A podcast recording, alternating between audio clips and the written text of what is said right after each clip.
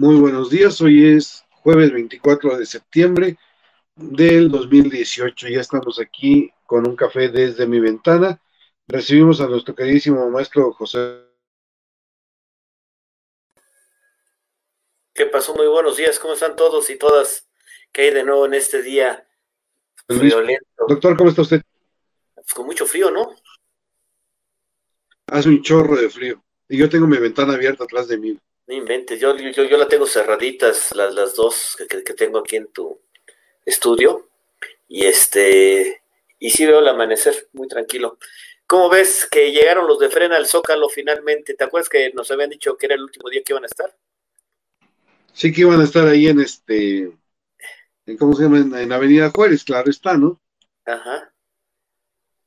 Pues bien, este, llegan en base a un amparo, un juez, un juez les permite llegar al, al, Zócalo y los manifestantes llegaron ayer a las 2 de la tarde, pero desde muy temprano ya se anticipaba que iban a lograr su objetivo. Bueno, ya lo habíamos dicho nosotros, como dices, días anteriores, y pues bueno, dice Gilberto Lozano que serían alrededor de 3.400 personas las que se quedarán a dormir hasta el 30 de noviembre. ¿Cómo ves, maestro Palacios?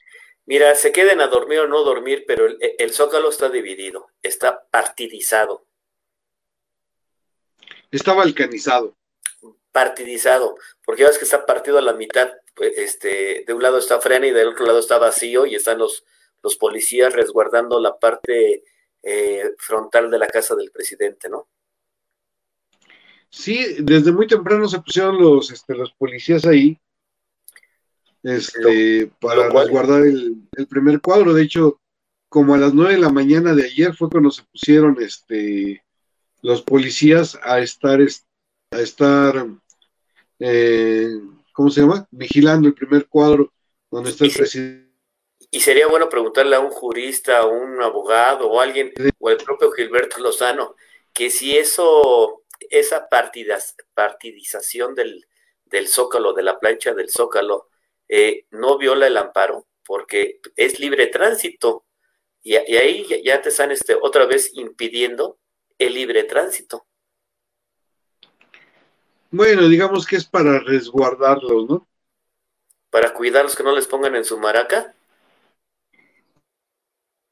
Ojalá que así hubieran resguardado a la gente que tenía COVID y que así los hubieran atendido, que hubiera habido gente suficiente para poder encapsular los temas de COVID, pero no.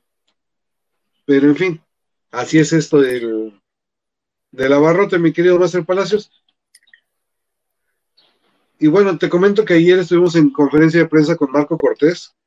Ajá. Y este, le preguntamos precisamente sobre el tema de Anaya, que ya ves que salió este nieto a decir que se le está investigando y a 70 personas más pero pues, obviamente Nieto solamente da el nombre de Anaya, porque sería como su competencia más cercana para el gobierno de Querétaro, según cree él, porque Santiago Nieto quiere ser gobernador de, Querétaro.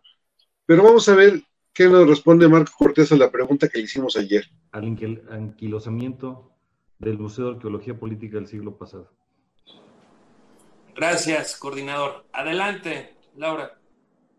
Bruno Cortés de Maya Comunicación.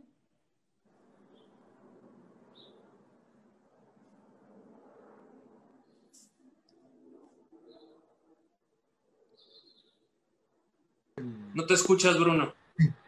Muy, buenos días, Marco, ¿cómo estás? A los coordinadores, muy buenos días. Yo quisiera preguntarte, Marco, sobre el tema este de Emilio Lozoya.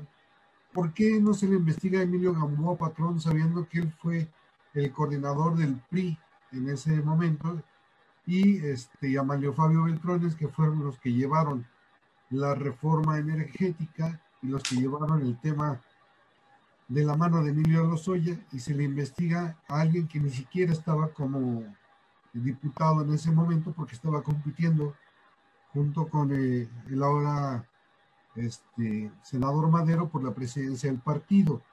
No es, no es por lo menos sospechoso que no haya nombres de estos dos priistas que fueron los que estuvieron eh, a cargo de las negociaciones de la reforma energética?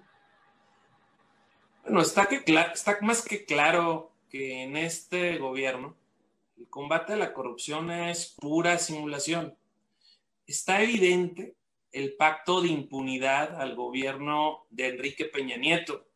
Por ello es que el presidente, para lavarse las manos, quiere hacer una consulta absolutamente inconstitucional para que sea la Corte la que la niegue y luego el presidente pueda decir, bueno, pues es que la Corte no quiso que yo juzgara al presidente, cuando es su obligación, si tiene pruebas y elementos, presentarlas ante la Fiscalía General de la República. Es pura simulación el combate a la corrupción. De hecho, ya lo dijo el coordinador Juan Carlos Romero Hicks, tenemos aquí literalmente un gobierno donde se roban lo que ya se le habían robado al pueblo tenemos un caso para replay. Es realmente inaceptable. Lo cierto es que la corrupción es tolerada en el presente y aparece muy cerca del presidente. Y por supuesto que van a cuidar el pacto de impunidad. Pues recuerden cuando salieron algunos videos, pues de inmediato, cuando sale el video del hermano del presidente, pues ya no dijeron ni pío. ¿Cómo ves, José Luis? Ni pío dijeron. Pues, ni pío hay en el caso del, ¿qué? Lo del instituto de lo robado, ¿no? ¿Qué? Devuelvan lo robado que se están robando o algo así, ¿no? Paguen, ¿qué? Móchense con lo robado, ¿no? Porque ya ves que, que este Jaime Cárdenas. No, pues ni pío, ni pío hay, o sea, ¿tú crees que haya pacto de impunidad, Palacios? Roberto Mendoza, bienvenido, buenos días. Roberto, Muy buenos días. Oigan, a mí me preocupa mucho lo que acaba de decir el presidente, eh, empezando en la mañanera. Eh, alguien le pregunta sobre si de verdad, eh, como dice Jaime Cárdenas, que es precisamente de lo que están ustedes hablando, este, si hay que tener una lealtad ciega al presidente. Y el presidente le dice, sí, Sí, aquí tienen que tener una lealtad ciega. Aquí no, no puede haber, eh, pues, ninguna falta de lealtad, ninguna, ninguna pregunta, ninguna, nada que esté en contra de lo que diga el presidente. Eso me parece súper preocupante, eh, increíblemente eh, autoritario y, bueno, demuestra que el presidente ya de verdad tiene unos toques, eh, pues totalmente, pues más que autoritarios, dictatoriales, ¿no? O sea, si alguien no está a favor o exactamente como hace las cosas exactamente de la manera en la que él le dice, pues está perfectamente invitado a dejar el gobierno y ya, ¿no? aún y cuando yo conozco personalmente a Jaime Cárdenas y me parece un hombre pues e, extremadamente eh, honorable, eh, muy, muy eh, sincero, muy... No, no, es corrupto, yo, yo creo que es una, una persona bien, y que él haya pues renunciado y, que diga que el presidente no acepta los conceptos de la crítica eh, por parte de sus eh, de las personas que él mismo invita a trabajar, pues me parece muy grave. No sé qué, qué pienses, José Luis. Pues ya lo había dicho desde el principio, ¿no? Estás conmigo o estás contra mí. Y pero aquí el súbdito, te digo que se siente príncipe o se siente rey, se siente monarca, porque este, primer punto, decidir vivir en un palacio como rey. Segundo punto, e, el decir que todo está bien, aunque vayas desnudo, luce un traje que, no es cierto. Tan no es cierto que ve eh, el, ridículo que hizo en Naciones Unidas con su intervención, eh, realmente es de pena ajena, y todavía él se cree ahora reconoce que sí denigra la figura presidencial en la mañanera al estarse riendo, al estar contestando, al estarse rebajando el nivel de narrativa o de discurso, porque pues, no es estadista, no es economista, no es, no es, es un opositor el señor, es un grillero, es un, pues, nada más un ocurrente. Es de sentimiento, él actúa de corazón eh, y actúa con el Evangelio en la mano, ¿no?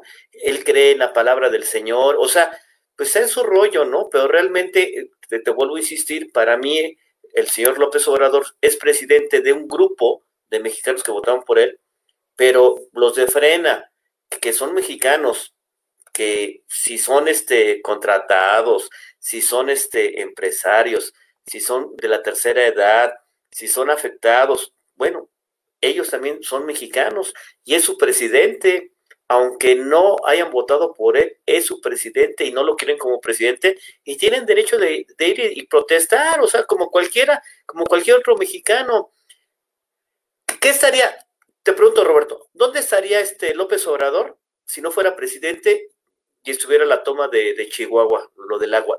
¿De qué lado estaría el presidente? Yo creo que estaría del lado de, los eh, productores y de los campesinos. ¿De qué lado estaría el presidente? ¿De qué lado estaría el presidente si las mujeres que protestan por el feminicidio, por, por la agresión, ¿dónde estaría el presidente? ¿A quién estaría reclamándole eh, la poca atención? Estaría abanderando a las mujeres. ¿Dónde estaría la, falta de medicamentos? Pero como él es el gobierno, él no reconoce la realidad. Él tiene otros datos o tiene otra realidad y piensa que todo lo que él hace está bien hecho. Y la gente, pues la verdad, mira, seguimos encerrados, ya llegamos a 75 mil, ¿no? 76, vamos a llegar a 80 mil. Y en México... tenemos 74.800 eh, Hoy llegamos a 75.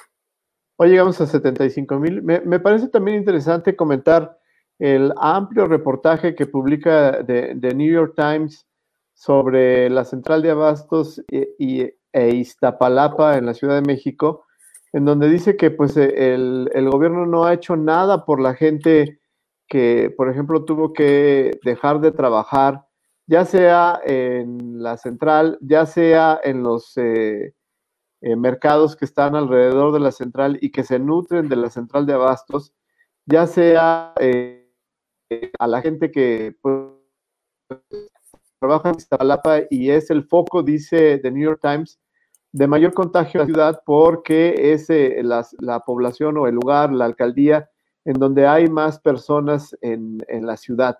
Entonces, me parece importante eh, que The New York Times pues le publique una parte de su primera plana a un caso, eh, digamos, en un país extranjero, habiendo tantos problemas precisamente en Estados Unidos, sobre todo raciales y, económicos y también por la pandemia. O sea, como que eh, darles espacio eh, a México en el New York Times habla mucho de, cómo nos están viendo en el extranjero, ¿no? ¿Cómo estamos manejando la pandemia? E, es una muestra de cómo se está manejando. Es decir, que ya, ahora resulta eh, López Gatel anunciando de que en octubre o noviembre vamos a tener un rebrote con la influenza. O sea, mira qué, qué prodigio, ¿eh? O sea, ve qué inteligencia, descubrimiento del hilo negro. Vamos a tener un, un rebrote en noviembre o, en octubre. Digo, desde el inicio sabíamos que, que, íbamos a, caer y que íbamos a tener, porque nos estamos enfermar todos. Nos tenemos que enfermar todos. O sea, y me hacían una observación el otro día. ¿Te has dado cuenta que no hay niveles de ocupación hospitalarios graves? ¿Cómo? O sea, no, no se están ocupando los hospitales. La gente no está yendo al hospital, pero sigue incrementándose el número de muertos. ¿Cómo está eso?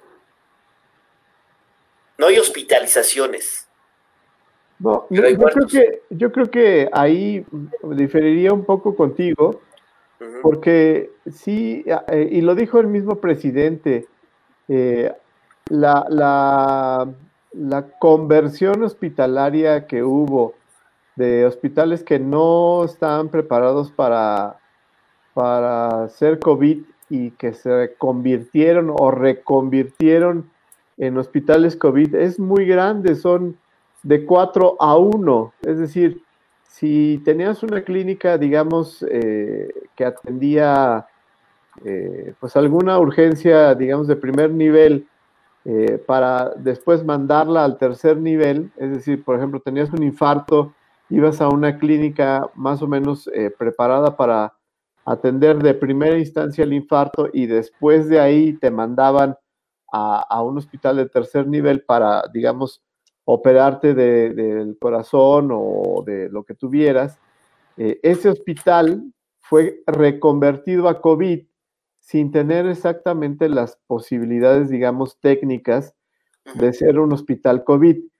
Y por lo tanto, si tú llegabas a ese hospital y te decían, ah, sí, este hospital es COVID, y eh, pues empezabas a, ver que había muchos muertos en ese hospital, pues definitivamente pasa lo que tú estás diciendo. O sea, llegas a ese hospital y, la misma gente afuera te dice, mejor no entre a ese hospital, mejor no deje a su, a su enfermito ahí porque se va a morir. Y entonces, pues sí tenemos ese hospital COVID, eh, digamos, eh, oficial, pero la misma gente que, está ahí afuera del hospital, los, eh, los, las personas que, llevan las camillas, los, los mismos enfermeros, etcétera, pues ellos mismos te dicen, no, mejor váyase a otro hospital, ¿no? Porque pues yo creo que aquí su, enfermito se va a morir. O, pues ya si te ven muy mal, pues se arriesgan y dicen, pues, pues, adelante, ¿no? Métalo y pues que sea lo que Dios quiera, ¿no? Que Dios te bendiga. Y, eso es terrible porque, porque te, te, enfrentas a un hospital que no estaba de entrada preparado para hacer hospital COVID, que lo reconvierten en COVID, que empieza a ser muy poco exitoso o, o totalmente eh, digamos, eh, crítico en, las personas que se internan. Y entonces, pues tienes un hospital reconvertido a COVID que no tiene enfermos, no porque no haya, sino porque la gente definitivamente no quiere meter a su enfermo ahí. Como que el gobierno ya carece de credibilidad, tanto de salud como económico, como todo, ¿no?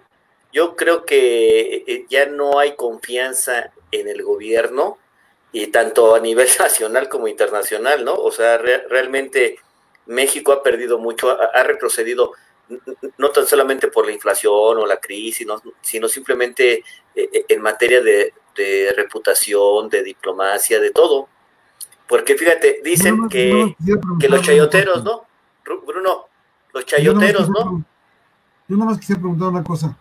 Reconvierte los hospitales, ponen más hospitales, ¿Y de dónde sacan los médicos y las enfermeras? ah, porque el presidente contrató, o sea, ¿te acuerdas? Que el presidente dijo que había contratado a muchos, este, eh, digamos, médicos y entonces, ¿cómo te médicos. Y entonces, ¿cómo te explicas que en el hospital de Catepec, donde se hizo la revuelta, hubiera solamente un, un médico y cuatro enfermeras para atender a todo el hospital? Si ya habían contratado muchísimos enfermeros y, muchísima, muchísimos doctores, y solamente en un hospital para COVID tenías a un médico y cuatro enfermeras. O sea, ah, por ah, más que hubieras, ahí tiene contratar gente, no había forma de, de, darle atención a toda la gente, pues, o sea, no, no, hay, no había forma por más que hubieras contratado un chorro de gente. Ah, lo del hospital de Catepec quizás tenga una, un, un poco una explicación. Eh, fue al principio de la pandemia y la verdad es que pues ahí también tenía que, tiene que ver, eh, digamos, el, no, sé exactamente cómo se llama eh, el, sistema de salud del Estado de México, pero pues digamos que ahí el presidente Díaz depende de ellos, ¿no? De, las decisiones de la, la Secretaría de Salud del Estado de México, porque lo dijo muy bien Gatela. porque técnicamente hospitales del gobierno federal son pocos, solamente son los de la Secretaría de Salud. O sea, la mayor parte de hospitales son del IMSS, del ISTE, son parte de los gobiernos estatales, y en, esas, y en esa razón te puedes zafar de todo. O sea, no había forma de dar atención a toda la gente que se necesitaba con el sistema de salud que se tenía o que se tiene. Sí, por eso precisamente, no se puede. Por eso precisamente el presidente dijo que a través de la Secretaría de Marina y la Sedena, se pusieron estos trailers eh, grandes, estos trailers que tiene la Secretaría de Marina y de la Defensa, para, para crear hospitales, digamos, ambulatorios, eh, pues digamos en la calle, ¿no? Como, como bien.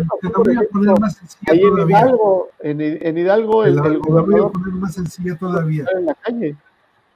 No, el ejército no tiene suficiente capacidad de movilización para movilizar absolutamente nada. El ejército cuando es el día 20 de noviembre llega al Zócalo en el metro. Los elementos del ejército nacional llegan al Zócalo en metro, no llegan en convoy, no llegan, llegan en metro. Eso significa que no tiene el mismo ejército la capacidad para la movilización de sus elementos, porque solamente movilizan los que están directamente, ¿cómo se llama? Para una, para una labor, no, no movilizan a una gran masa de, de, ejército, porque nunca se ha necesitado. Es un ejército de paz. Entonces, no puedes tú decir que el ejército se metió a movilizarse cuando no tiene ni siquiera para movilizarse ellos. O sea, lo que nos dice el presidente es una mentira, lo que nos dice el presidente de la contratación de, de, este, de doctores es una mentira porque no alcanza, no alcanza, físicamente no alcanza, y no alcanza para atender las instalaciones y no alcanza para atender a los hospitales que están abandonados y no alcanza para darle el, el número de atención a los enfermos de COVID. Bueno, no tenemos, según las pruebas que se han aplicado, un registro real de cuánta gente tiene COVID. O sea, no tenemos ni siquiera eso, pues, o sea, el presidente nos engaña y nos engañan desde el gobierno federal, nos creen que esto está bajando, pero no es cierto. Yo estuve platicando con unos amigos de las aseguradoras la semana pasada y se prevé que haya un aumento de, este, ¿cómo se llama? de tasas de, de cobro para, las, para los seguros de salud entre noviembre y diciembre. Bueno, vamos a darle la bienvenida al ahijado, al pariente, al cercano colaborador de Emilio Lozoya. ¿Cómo está mi querido René Acuña? Oye, oye René, ¿cómo, ¿cómo, funcionó el hospital que puso, que puso el gobernador de Hidalgo en la calle? Hola, buenos días a todos. Buenos días a todos. Buenos días, René. Es, es un hospital inflable, este, muy grande, ubicado en un bulevar a la salida a Pachuca. Y bueno, tiene camas este, ambulatorias, todo es ambulatorio, pues prácticamente. Y este, pues, está, gigante, ha de ser como, no tengo bien las medidas, pero vamos, fue como una, un hospital de reacción inmediata. Eh, todo el enfermo que tuviera los síntomas, porque estás en un, diagnóstico de cinco preguntas, si reúne los requisitos, entras y ahí te atienden, o sea, no requieres, no requieres de otros protocolos en, comparación con otros hospitales que te esperas en urgencias y te evalúan y ahorita pasa. El, hospital es de reacción inmediata exclusivamente para los pacientes con síntomas de COVID. Eh, si hay algún enfermo de algún municipio de Huajuta, de la Huasteca, de la Sierra Hidalguense, hay helicóptero del gobierno del estado que los traslada directamente ahí. Se habilitó incluso ahí en esa zona un helipuerto para que llegara el, helicóptero del gobierno del estado para los enfermos de otros municipios hidalguenses. Eh, pues es un buen punto. Este, dicen que está muy costoso y realmente pues es simplemente está armado de puro plástico. Oye René, salida Pachuca, ¿dónde? Ah, mira, es rumbo donde está el TEC de Monterrey, donde está Galerías, ¿sí? Eh, sí, la colonia se llama Venta Prieta, es el Boulevard Felipe Ángeles. El que, va, el que va al Real del Monte. No, no, no, no, no, no, el Real del Monte es del otro lado, hermano. ¿El que va para la Ciudad de México? Exactamente. Ah, entonces a salida Ciudad de México. Sí, porque me dices eh, que, que salida Pachuca, digo, pues sí, pues estás en Pachuca. Está en Hidalgo, güey. Él está en Hidalgo, no seas babas. bueno, o sea, nosotros hicimos salida eh, de, a México, entrada a Pachuca. Tiene razón, mi querido José Luis Palacios. Sí, es que me quedé con la duda de que se salida a Pachuca. Digo, bueno, si está en Pachuca, pues ¿cuál salida, no? Perdón. No, no se preocupe, yo aquí le saco cualquier duda, no se preocupe. Usted dígame. sáqueme, sáqueme la siguiente duda. ¿Cómo está eh, eh, su tío o su pariente Emilio Lozoya? ¿Cómo se encuentra de salud? Don Roberto, no se olvide la apuesta, este, no, estamos aquí con, buen humor. No, para recordarle que, recordemos que ya el 18 y 19 de octubre, la siguiente semana de las elecciones, están invitados a Pachuca a la barbacoa, ¿eh? Eso ya es, un hecho. la ¿eh? siguiente semana, no falta un mes, ¿no? No, sí, por eso, pero después de las elecciones.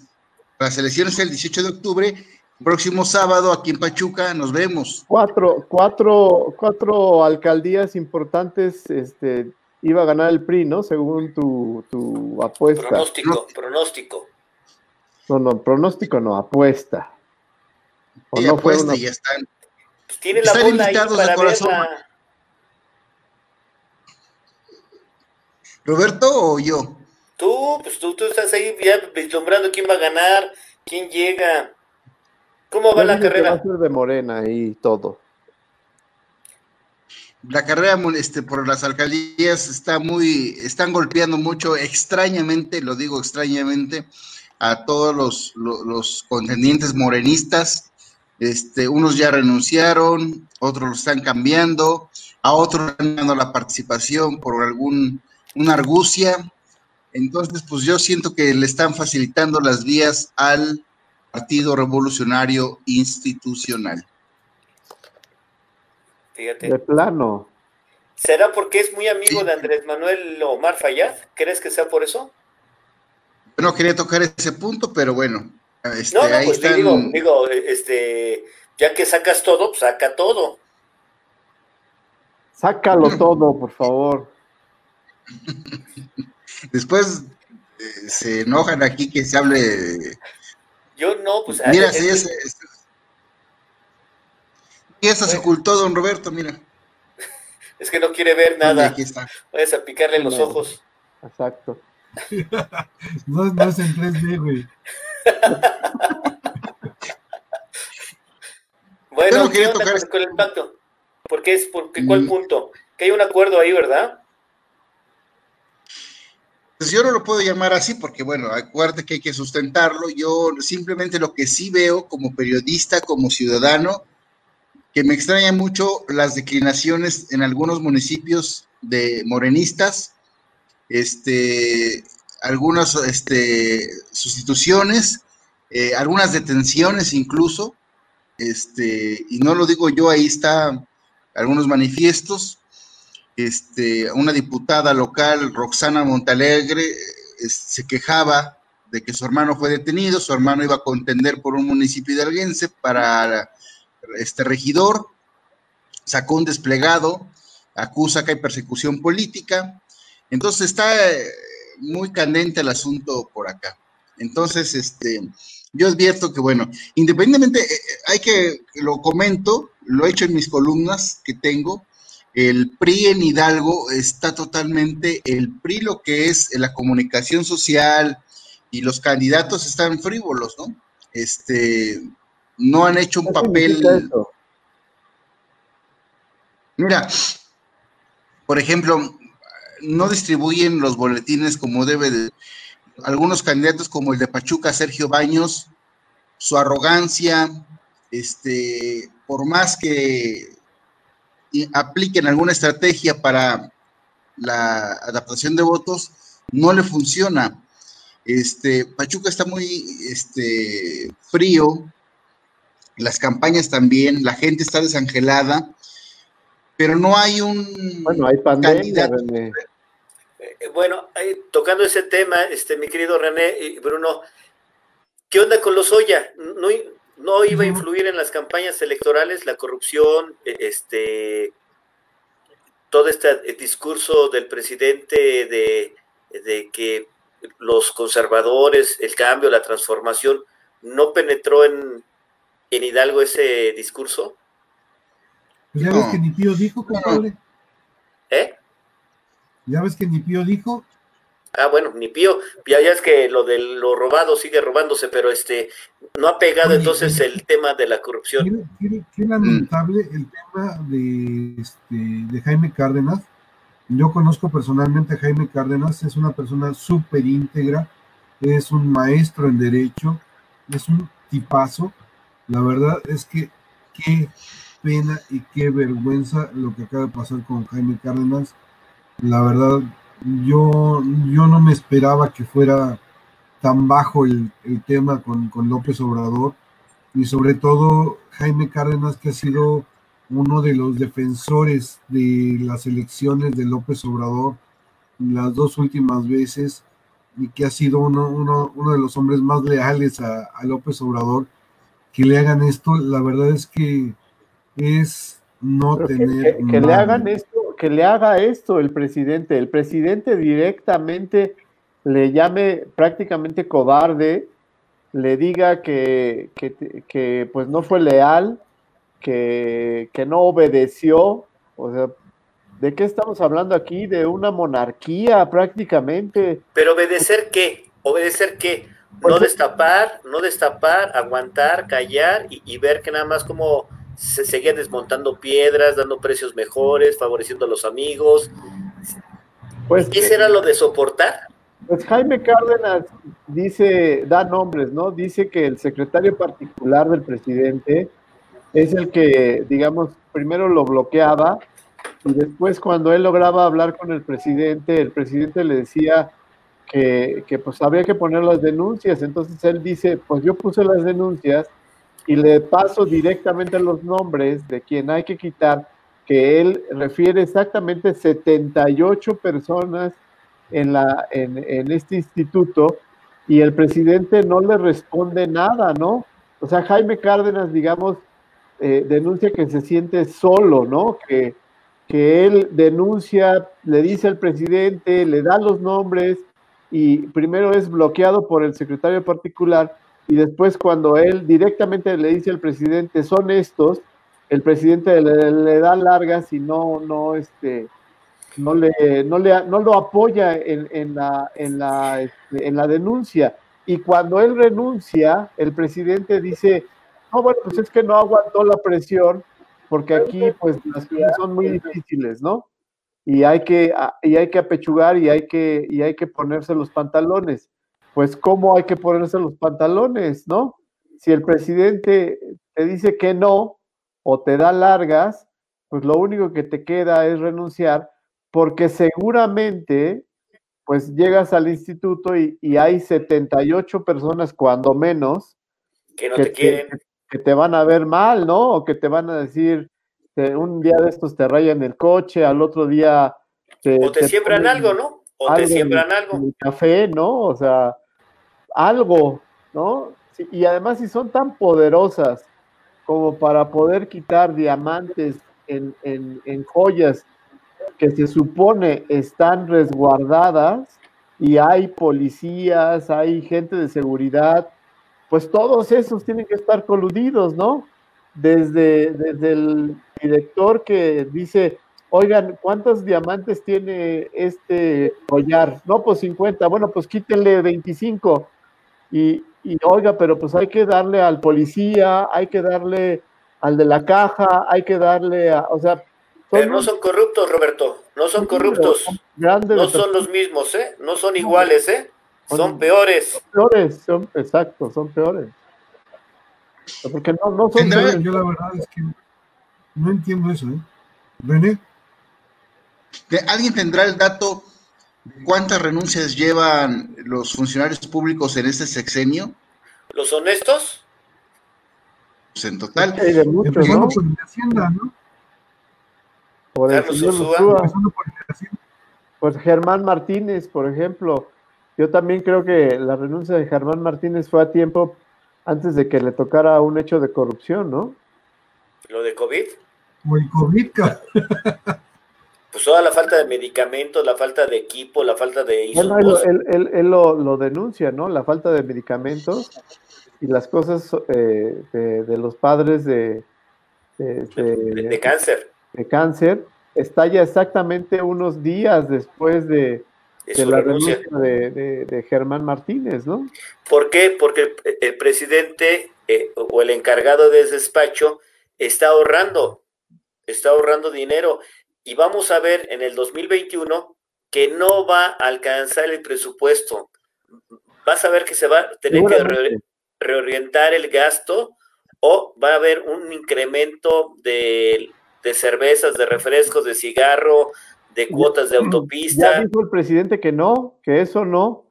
Incluso ayer se le preguntó al presidente sobre este rumor que hay del aumento de las tarifas de celulares, sobre todo a las recargas de 30 y 50 pesos, y el presidente dijo que no, que no iba a haber ningún impuesto ni a, ni a refrescos, ni a cervezas, ni a los celulares, ni a, la, ni a nada, dijo.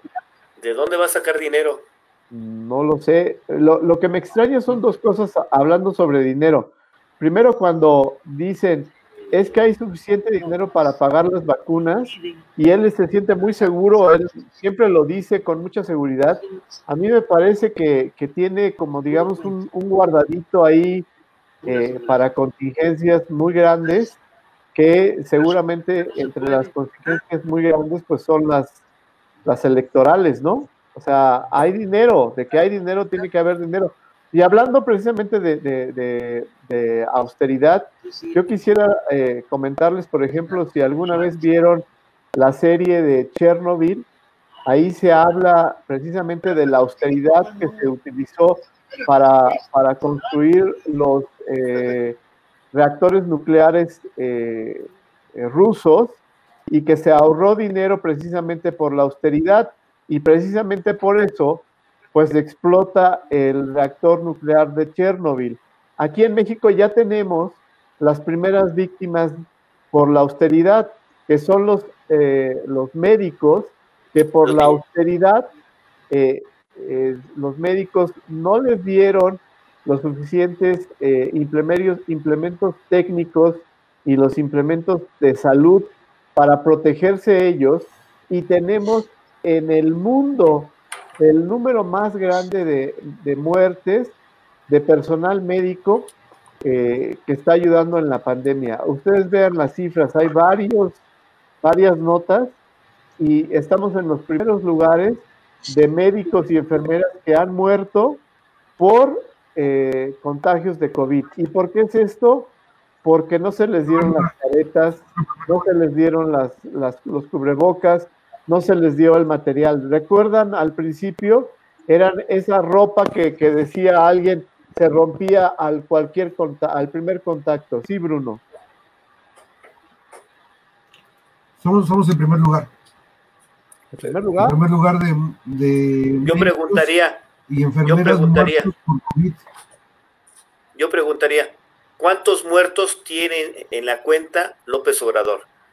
Tomando en cuenta homicidios, COVID, niños con cáncer, feminicidios, este, ¿cuántos muertos? Ah, y, la masacre y el muerto de, de Chihuahua en manos de la policía o de la Guardia Nacional. O sea, ¿cuántos muertos ya tiene López Obrador y que no digan que son del resultado de la globalización o del neoliberalismo o de Calderón o de Peña. Sus muertos, ¿cuántos muertos ya tiene en su segundo año de gobierno? Yo creo que son miles, miles, muchísimos. Es el, el año pasado fue el año más violento. Este año todavía no se contabiliza, pero seguramente será uno de los años más, violentos que puede, puede haber. Más violento que el anterior. Es, uno de los más violentos. Sí, y es más violento por una simple y sencilla razón. En la, los elementos de justicia se han abocado más a la pandemia que al tema de impartir justicia. Digo, la Guardia Nacional,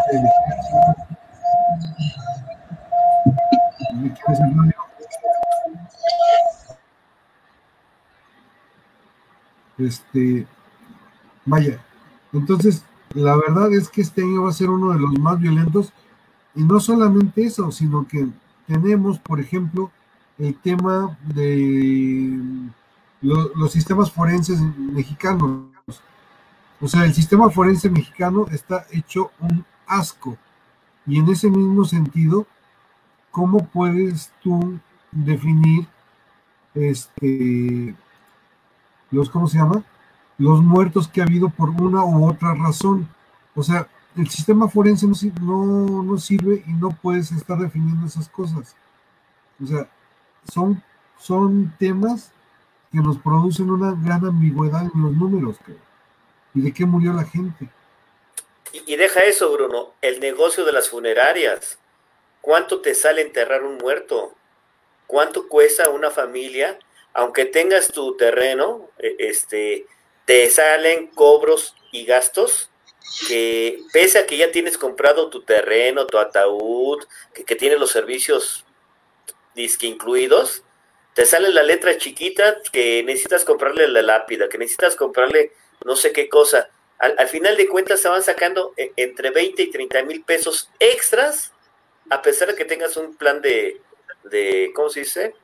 De, de, sepultura. O sea, eh, el 2020 fue el negocio de las funerarias, ¿eh? Bueno, pero las funerarias no tienen la culpa, ¿no? Digo, o sea. El engaño y, la sacadera de dinero, este Roberto. O, sea, es un negocio. Totalmente. O sea, si tú tienes un negocio de algo, pues, y, y, puedes sacarle todavía más, pues le sacas mal. Más, digo, o sea, lástima que sea, que sea con los muertos, pero pues eh, los muertos también se están convirtiendo en una mercancía, ¿no? O sea, ni modo. Si hay, si hay una gran cantidad de muertos y hay alguien que puede hacer de eso dinero, pues lo va a hacer. O sea, pero fíjate, fíjate, permíteme. Derechos al gobierno. Eh, estamos hablando de unos servicios funerarios ahí por eh, Catepec. Derechos al gobierno de Catepec, 3.799. Eh, tu arreglo especial, ¿no? Porque pues es la despedida la que se te da, ¿no? O sea, que vayas guapo, ¿no? 4.650. Lápida, la lápida, porque te tienen que poner ahí tu nombre y no sé qué. 11.390. Kit de traslado, fíjate, les cobran a los parientes, a los familiares, el kit de los trabajadores, o sea, para que vayan a recoger, tú les tienes que comprar la careta, la mascarilla, el traje, no sé qué, son este dos mil pesos. Eh, ya, ¿no? Traslado, el traslado de nuevo y todo demás. Total 29 mil 500 pesos extras. Y 1130 de mantenimiento anual, aparte. Eh, te digo que es un negocio. Pero, o sea, todavía te lo clavan, o, sea, pero, imagínate, el gobierno, ¿cuánto se está llevando el gobierno municipal por cada muertito? O sea, ese es otro, ese es otro negocio, ¿no? O, sea, el sospechosismo de mi amigo Palacios. Pero permítanme dejarles una migaja sentenciosa de mi querido presidente López Obrador el día de hoy. Este, permítanme un segundo. Hay una maraña de normas que impiden avanzar para hacer justicia. Imagínense, puro cuento, pura simulación. Entonces, resulta que no se puede nada por la normatividad. Es como decía, el finado Héctor Suárez. Héctor Suárez. ¿No hay? No hay, no hay. No hay, no hay. No hay patriotismo, mano, ni ganas de sacar a nuestro país adelante. Nunca castigan a los tramposos ni a los corruptos, hijo. ¿Cómo decía? No hay, así, ¿no?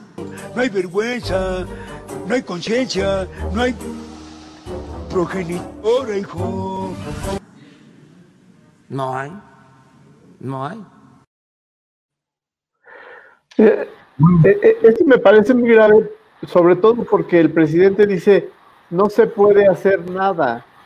Pues es verdad, porque hay una máxima en el derecho, el, el, el, gobierno está obligado a cumplir siempre la ley y hacer solo lo que le permite la ley.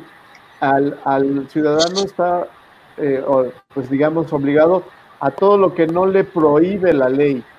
Entonces, eh, el gobierno siempre tiene que estar, digamos, eh, bajo un, un, candado, porque si no, abusa. Esa es la idea del gobierno. La idea es que el gobierno no puede hacer nada hasta que sea, digamos, la última instancia, porque el gobierno tiene todo el poder y el ciudadano no tiene poder. Entonces, precisamente esa es la idea, que el gobierno no pueda hacer nada de entrada y el ciudadano tenga la oportunidad de hacer todo, porque es el que no tiene el poder. Sí, José Luis. Pero es que el presidente no le gusta la normatividad, no le gustan las reglas de operación. Si te das cuenta, todos sus programas les faltan reglas de operación, les, se requieren normas que se cumplan para que los programas estén eh, ordenados y no se dé prácticas de corrupción. Es lo que falta y es la queja de la oposición de que no se ven reglas de operación. Este gobierno lo que no quiere es que tenga limitantes. Ve tan solo qué requiere para juzgar a los expresidentes. Pruebas, pero no las tiene y, qué hace? Pone a consulta para que juzguen a los presidentes. O sea, permítame, hay un Estado de Derecho, hay una ley, hay procedimientos que no le gusta cumplir al presidente. Ese es el problema real. Por eso eh, vuelve a caer en el ridículo de la figura presidencial de, esas mañaneras con el no hay. El no hay. Discúlpeme, sí hay. Nada más que sepan hacerlo. Oiga, ¿cómo me chingo pinche Salinas? No mames, o sea, si se robó un chingo de lana, ¿cómo me chingo a Salinas? ¿Cómo me lo chingo? No, mano, pues no hay, no se puede. Oiga, pero ¿y a Cenillo cómo me lo chingo? No, pues tampoco se puede. Oiga, ¿y a Fox? No, tampoco, compadre. Este, pues no se puede entonces chingarse a nadie, cabrón. Ay, espérame, espérame, maestro, o sea, no viniste aquí a chingarte a nadie, o sea, viniste a gobernar un país, viniste a darle trámite a lo que te está dictando la Cámara de Diputados, no viniste a hacer tu voluntad, o sea, eso es lo que no entiende el presidente. O sea, el presidente no entiende que, es un servidor público, no un luchador social, que eso ya se quedó atrás, que ya ser luchador social ya fue. O sea, hoy es el presidente de todos, todos los mexicanos y tiene que ver por la salud, la educación de todos los mexicanos, no nada más de él. Roberto.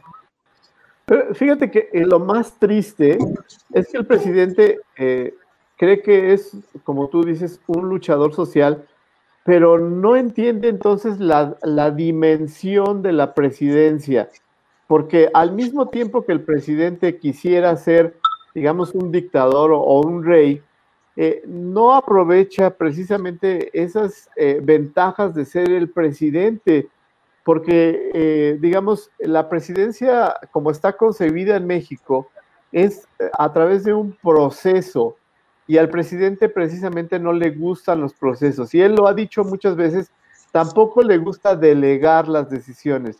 Entonces, como él quiere hacer todo, él quisiera que cuando él, hoy en la mañana que se levanta y dice, ah, ya me acordé que, hay que eh, resolver el problema del agua, agarra el teléfono y, le dice al de la Conagua, ¿sabes qué? Eh, dale toda el agua que se necesite ya para pagar ese asunto de, la deuda que tenemos con Estados Unidos.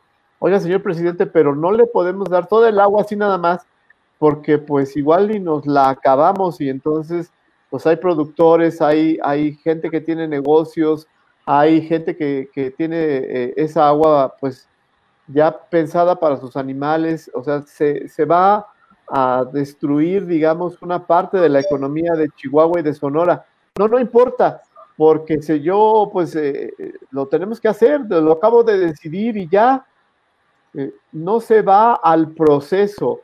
Él quiere que decida, de, digamos, hoy se levantó con esta decisión y, se, y quiere ejecutarla. Él cree que el, el sistema ejecutivo es eso, simplemente dar órdenes y que se, que se, que se cumplan.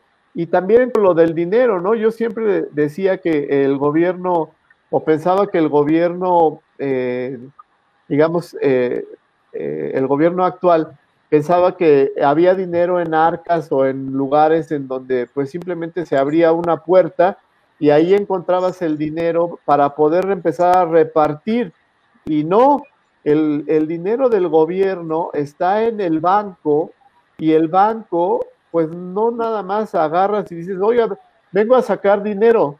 No, tienes que tener, digamos, una serie de pasos, de procesos, de procedimientos para sacar el dinero. Y es ahí en donde el gobierno actual no entiende la, posibilidad de, de, su mandato, no entiende la posibilidad y la gran cantidad de recursos que tiene porque no entiende los procesos, no, no, no sabe de administración pública, no sabe de, contabilidad. Y por eso ayer también me, llena de miedo, la verdad, como contribuyente, como mexicano, la actitud de la señora Raquel Buenrostro que va y, empieza a decir, oigan, son 12 mil personas las que mantienen el gobierno, 12 mil personas las que mantienen el gobierno, y, a esos son los grandes contribuyentes a los que les tenemos que sacar todo el dinero que podamos. Y, le preguntan, ¿cuántas personas ya han logrado, digamos, que paguen sus impuestos que debían y que, se pongan en corriente? 360 y tantas. O sea, no son ni el 1% de las 12 mil. Y todos los demás que a lo mejor a lo mejor deben impuestos, yo, yo, yo no me quiero incluir ahí. Este, pues a mí me da mucho miedo. A mí me da mucho miedo porque un día de esos a, a cobrarme dinero porque le debo al SAT. No, no, temas, Roberto, no temas, que solo Judas temió. Ándale. Este, no creo que, no creo que el SAT llegue a no creo que el SAT llegue hasta nosotros, pero, pero bueno, es que todos los días pagamos impuestos, ¿no? Y de una u otra forma, yo creo que van por los grandes, ¿no? Y, este, todos los días estamos pagando que si el IVA, que si acá, que si el esto, que si el otro, que las colegiaturas. Bueno, es una cosa que entre más dinero le caiga al gobierno y más eh, menos los reclames para reembolso, pues ellos van a estar felices. Oigan, por cierto, les quiero comentar algo que ocurrió hoy por la mañana en la conferencia mañanera con el presidente Andrés Manuel López Obrador. Revive a Héctor Suárez, eh, pues lo saca a colación ahí con el asunto de Jaime Cárdenas y esto de la lealtad, eh, la fe ciega, ¿no? En un proyecto o en una persona. Exactamente, la lealtad ciega. Y bueno, dice el presidente, pues que ahora resulta que no se puede y editamos un pequeño videito de hoy por la mañana. Si lo tienes por ahí, Bruno, vamos a, presentarlo porque es una joya realmente lo que dijo el señor Andrés Manuel López Obrador. Hay una maraña me había adelantado. de normas que impiden avanzar para hacer justicia. Imagínense, puro cuento, pura simulación. Entonces, resulta que no se puede nada por la normatividad. Es como decía el finado Héctor Suárez, no hay, no hay. No hay patriotismo, mano, ni ganas de sacar a nuestro país adelante. Nunca castigan a los tramposos ni a los corruptos, hijo. ¿Cómo decía? No hay, así, ¿no? No hay vergüenza, no hay conciencia, no hay progenitora, hijo. No hay, no hay. Así es, Paul, entonces. Era lo que decía Roberto un poco. A ver, ¿tú cómo ves? ¿Al presidente le gustan las instituciones? Pues les gusta, le gusta, pero mandarlas al diablo, ¿no? Eso es como que su deporte favorito, lo practicó durante 18 años y ahora que las suyas, las que él crió, las que vino a traer para sacarnos de ese nido de corrupción están fallando, pues a ver ahora quién le dice pues que no están saliendo las cosas como él pretendía o como él quería, ¿no?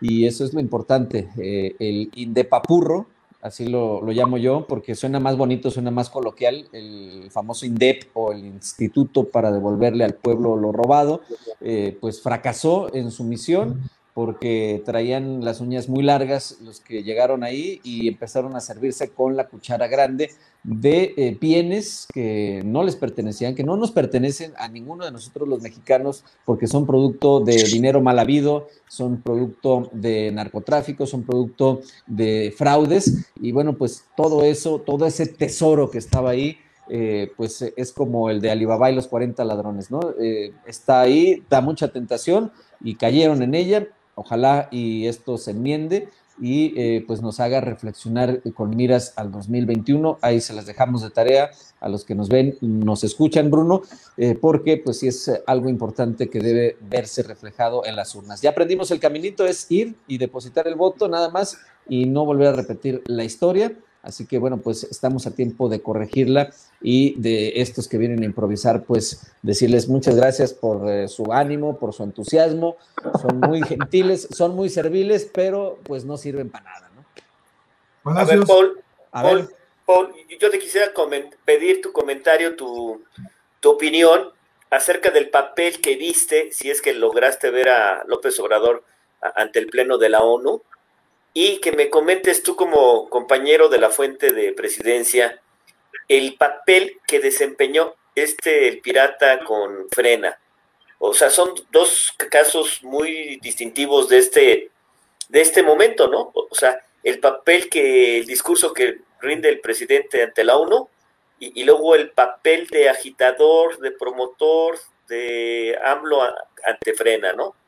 Claro, dos asuntos eh, pues muy que dejan mucho que desear, ¿no? En primer lugar, pues eh, nos deja mal parados a nivel internacional con esto del presidente, precisamente eh, con estas declaraciones, ¿no? Que, hace y que nos ponen en evidencia, pues que no dejamos todavía de ser ese pueblo bananero que nos consideran a nivel mundial, porque hay que salir y ver cómo nos ven desde fuera, ¿no? Ver cuál es la perspectiva que tienen de México y de nuestros mandatarios. Eh, el decir en su momento, pues que es el segundo presidente mejor evaluado del mundo, pues yo creo que también no cayó muy en gracia en la comunidad internacional. Y lo otro que comentas es, eh, pues también cierto, ¿no? Eh, la comunicación y el papel del comunicador ha caído a niveles tan bajos, se ha, pues demeritado por personajes como este amigo que pues lamentablemente lleva mi nombre también, pero bueno, no tenemos nada que ver, eh, es el falso pirata, es etcétera, un provocador, creo que es de Sinaloa el amigo, eh, yo soy de Sonora, pero pues no todos los del noroeste somos iguales, ni somos así, eh, hay que tener profesionalismo, si tú simpatizas con alguna causa, con algún partido político, con alguien, pues debes de ser imparcial, no puedes ir y provocar a la gente, ¿no? O sea, tu papel es comunicar, discernir, eh, sí poner en tela de juicio lo que está ocurriendo, eh, poner en duda las prácticas del gobierno, porque no sea de izquierda, sea de derecha, eh, sea de centro, sea de donde sea, el trabajo del comunicador es simplemente comunicar y que la gente forme su propia opinión. Y yo creo que con este tipo de activistas, comunicadores, eh, gente que de repente hace activismo y que va e insulta, como lo hace este señor, pues eh, nos deja muy mal parados y hay que ofrecerle una disculpa a la gente porque no todos somos así. Y eh, sí, mentamos madres, decimos cosas, el propio Bruno pues aquí nos ilustra con su lenguaje florido, pero bueno, pues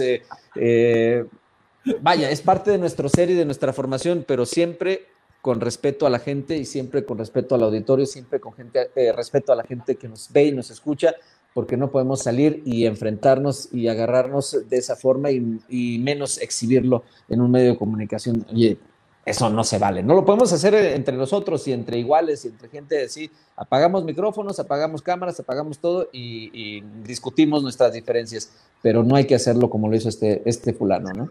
Bueno, ni, ninguno de nosotros creo que nunca podríamos llamar a nuestros compañeros de la información, digo, la verdad. No, no, digo, cada quien sabe cómo se desempeña, cómo se maneja, cómo ejerce su labor periodística y es muy válida, ¿no?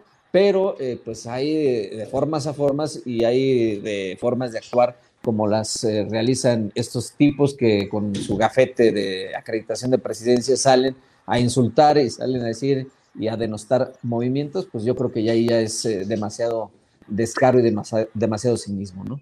saludos a Verónica que me mandó un saludo, muchas gracias. Después voy a, a morder el, el rebozo. Muchísimas gracias a Verónica. Muy bien, señores, este, los dejo porque eh, tenemos el día repleto de actividades. Yo nomás quería entrar para comentar esto. Les mando un fuerte Tú sí trabajas. No, todos, Tú sí trabajas. trabajamos, pero. Tú sí trabajas. Mira, nosotros aquí este, platicando, tomando el café con, con, amigos. Síganlo disfrutando, los quiero mucho y les mando un fuerte abrazo y vamos a seguir adelante. Gracias, muy amable. Buen día. Hasta luego, muy buenos días. Bruno, ¿y tu amigo Lozoya qué onda? Ya Lozoya ya quedó muerto, ya, ya, lo, ya lo enterramos. ¿Qué pasó con caso Lozoya? Ya no lo oigo, ya no veo nada. Me preocupa, ¿eh? Como, como, que este sexenio, como que este sexenio tiene una fijación con el número 7, porque si te fijas, eh, Jaime Cárdenas denuncia que son 70 los que son 70 los que le, meten mano ahí al, al instituto, ¿no? Y ahora resulta que son 70 los investigados en el caso de los Oya. O sea, y dices, vaya, ¿y como con qué bases o qué onda? O sea, ¿de qué se trata? ¿Dónde está la averiguación previa? Vaya, no, no, no, no entiendo, no entiendo el tema, ¿para qué te mentir, mi querido Palacios? O sea, yo no le veo a, a este gobierno una forma real de querer cumplir con la ley. Y eso empieza desde el presidente, ¿no? Pues es uso propagandístico, ¿no? No, René, es todo un uso propagandístico, ¿no? O sea, es bandera política nada más, ¿no? O sea, es eh, quemar cartuchos, quemar políticos, quemar nombres para destacarse ellos, ¿no? ¿O, o cómo ves tú, René? Sí, coincido totalmente y lo hemos repetido una y otra vez aquí en este espacio. Al presidente y a todo su séquito y a algunos secretarios les falta muy buenos asesores o que más bien que se dejen asesorar, tengan esa sensibilidad humana realmente, que traspolen el discurso a los hechos para que esa humildad eh, se dejen asesorar, porque realmente hay mucho que desear. El presidente fue vergüenza nacional e internacional cuando salió con el tema de la ONU este, de verdad es vergonzoso. Aproveche los, minutos que tiene este, en esa cúspide, en ese momento, este, dando a conocer, o sea, él en todo momento está en un escenario de la mañanera, ¿no?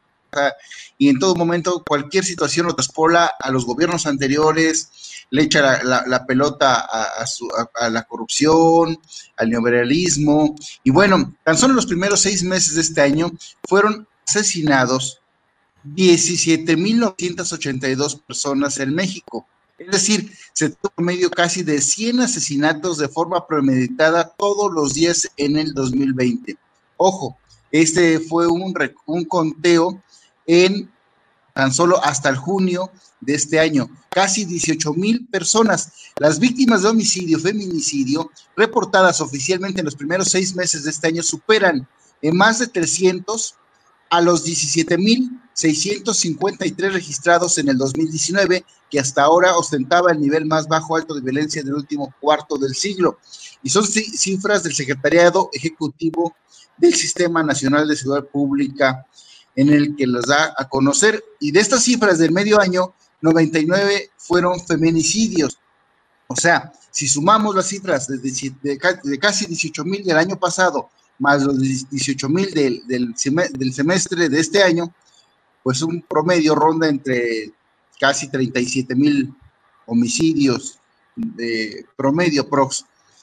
Imagínense cómo cerraremos este 2020 con los muertos del COVID, más lo de los feminicidios y los homicidios dolosos y culposos. Imagínense, yo no quiero imaginar la cifra total de defunciones en territorio mexicano. Será catastrófica sin duda alguna. Muy lamentable. Permíteme, dame un segundito. Quiero leerte El Estado mexicano reconoce en este 2020 que por lo menos 70 mil personas han sido desaparecidas. Son 70 mil víctimas directas y centenares de miles de víctimas indirectas que viven los estragos de la violencia en nuestro país, que por cuarto año consecutivo romperá el récord del año más violento de la historia. Esto lo dice Francisco Rivas, director general del Observatorio Nacional Ciudadano. Nada más para que te andes, compadre. ¿Cómo ves? Queremos a los 200 mil fácil, ¿eh? O un poquito más, yo le calculo. Y los juntamos. De René.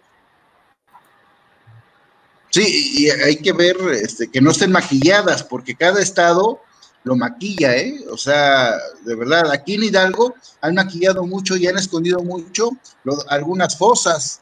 Dicen que no, que aquí no sucede. Y sí es cierto, ¿eh? Sí sucede. Entonces, ¿cuántos estados no maquillan las cifras?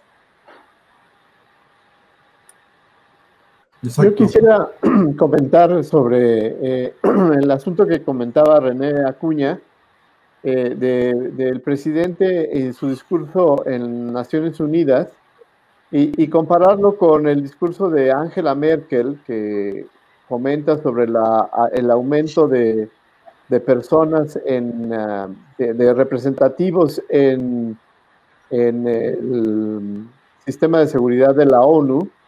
Y en esta situación de la pandemia en donde ella dice que pues no hay que, eh, digamos, eh, esperar que, las, sean las empresas privadas las que pongan las vacunas, sino que sean los estados los que, digamos, desprivaticen la salud y la pongan en el cuidado de los seres humanos.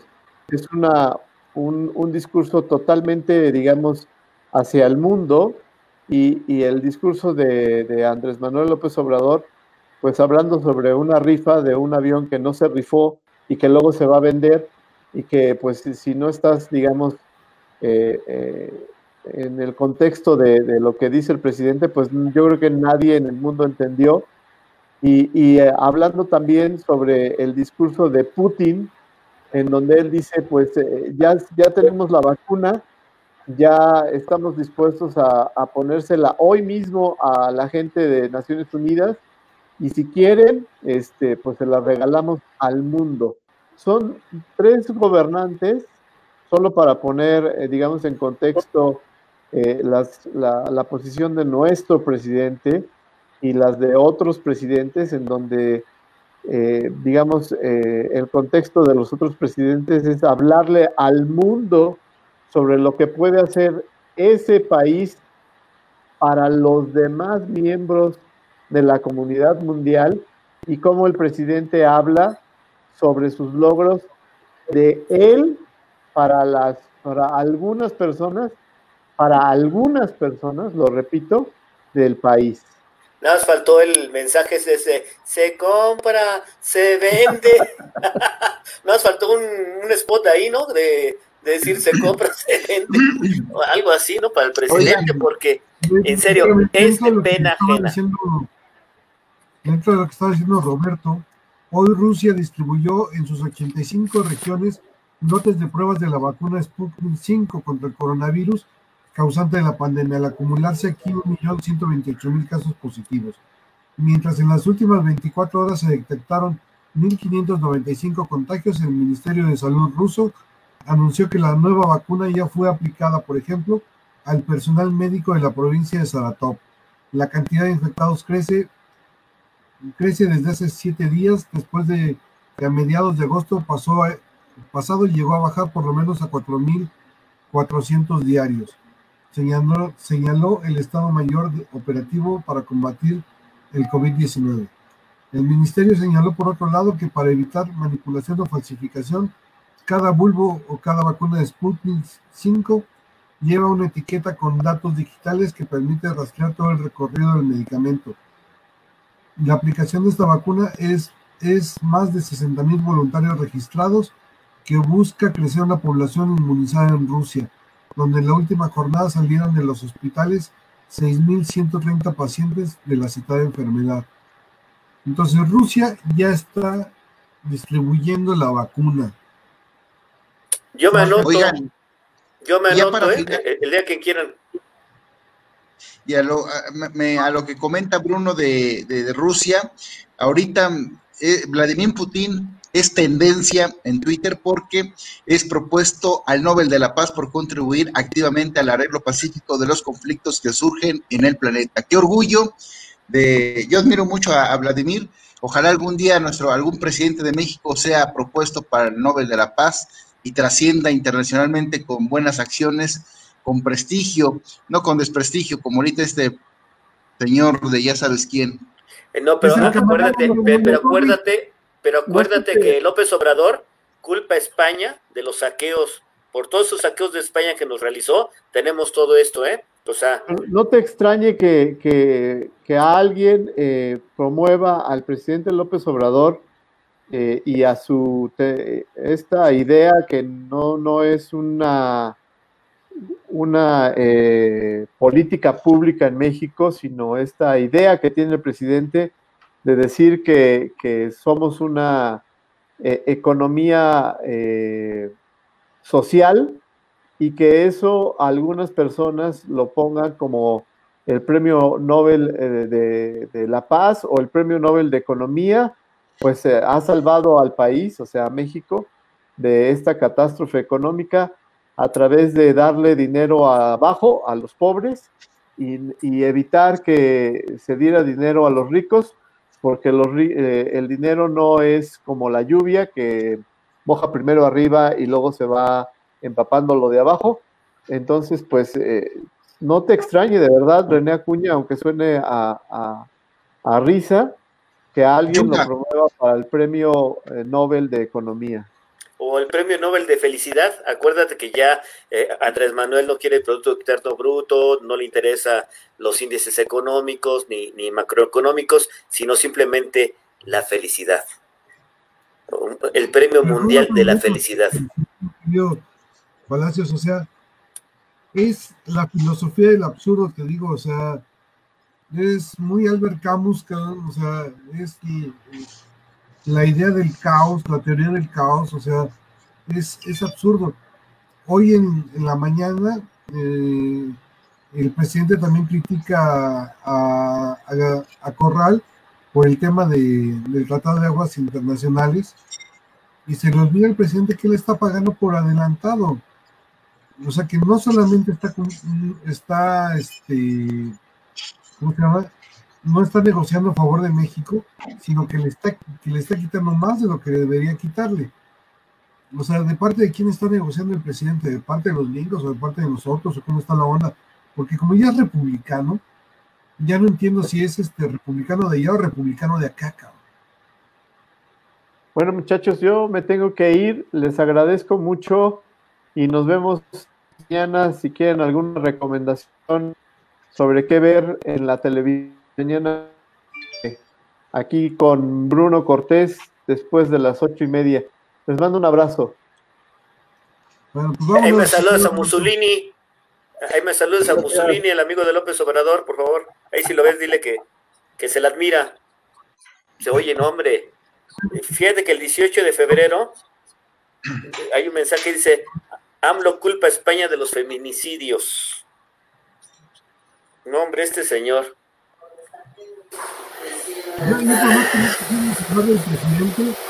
¿Verdad que sí? ¿Verdad que sí? Cansa. Tanta tranza. Pero yo creo que es como, ¿cómo se llama? Como terapia, güey, no sé.